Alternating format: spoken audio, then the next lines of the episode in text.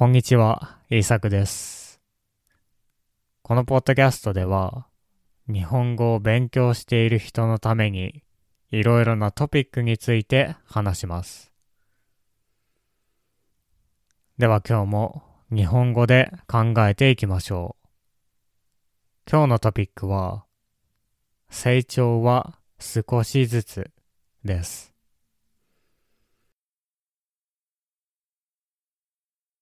成長することについて何かとても大きなものだと考えている人も多いです。でも実際には成長はとても小さいものです。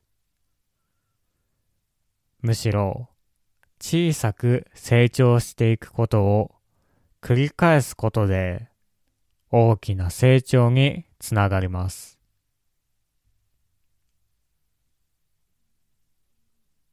成長という言葉を考えるとき、私たちは大抵何か大きなものを考えます。今まではハイハイをしていた赤ちゃんが歩けるようになるような、そんな大きな成長です。今まで人と話すことが苦手だった人が突然人前でスピーチができるようになる。そのようなことを成長だと考えます。そしてそのような成長がないときに自分の成長を感じることができないんですね。しかし、本当は成長はもっと小さいことです。本当はハイハイしかできなかった赤ちゃんが歩けるようになることも小さな成長の積み重ねなんですね。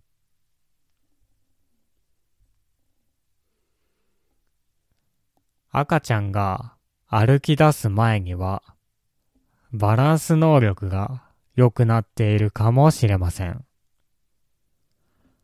足の使い方を覚えているかもしれません。手の使い方も上手になっているかもしれません。それは目には見えないかもしれませんが、成長です。小さなこともすべて成長なんですね。そしてその成長が積み重なって歩けるようになります。これが目に見える成長です。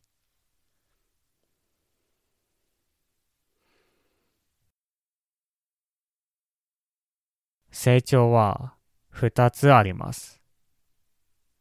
目に見えないような小さな成長。そして目に見える大きな成長です。目に見える大きな成長は目に見えない小さな成長が積み重なってできます。つまり大きな成長の前には小さな成長がたくさんあるということです。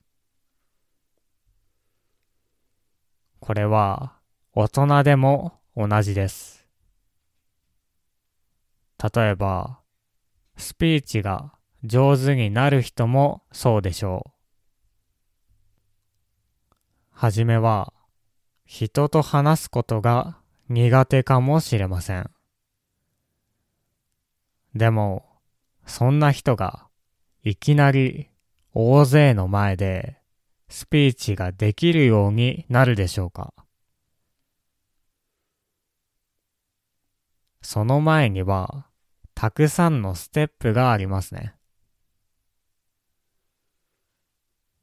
その人は何回も話す練習をして前より声が出るようになっているかもしれません。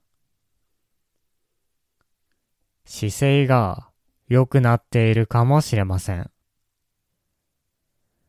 リラックスできるようになっているかもしれません。それらはすべて成長ですね。目には見えないかもしれませんが、すべて小さな成長です。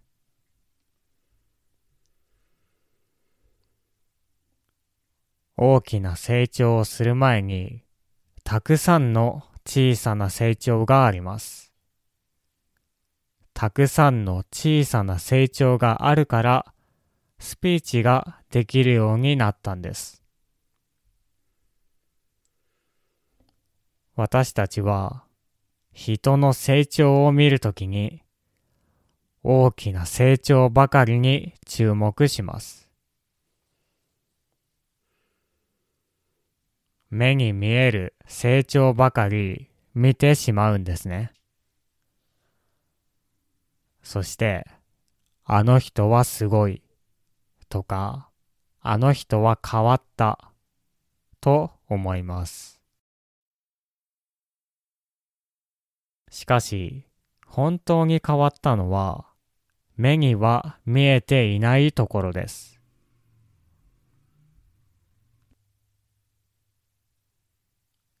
目に見えないところがたくさん変わったんです。その人にはたくさんの小さな成長がありました。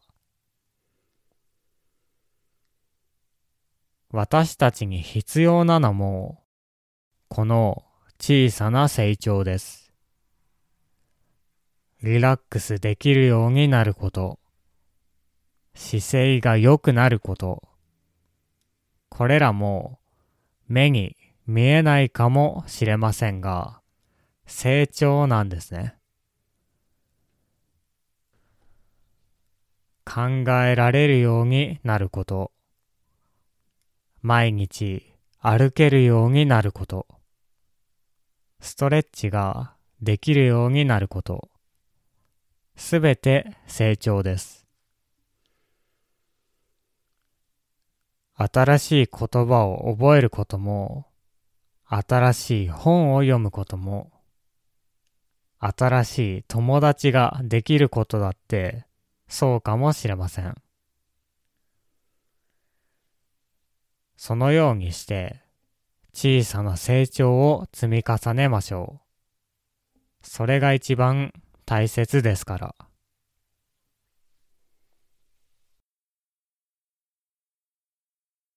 はい。今日は成長は少しずつということについて話してきました。 Patreon にはボキャブラリーのリストやニュースレターがあります。ぜひチェックしてみてください。では、聞いてくれてありがとうございました。また次回のポッドキャストでお会いしましょう。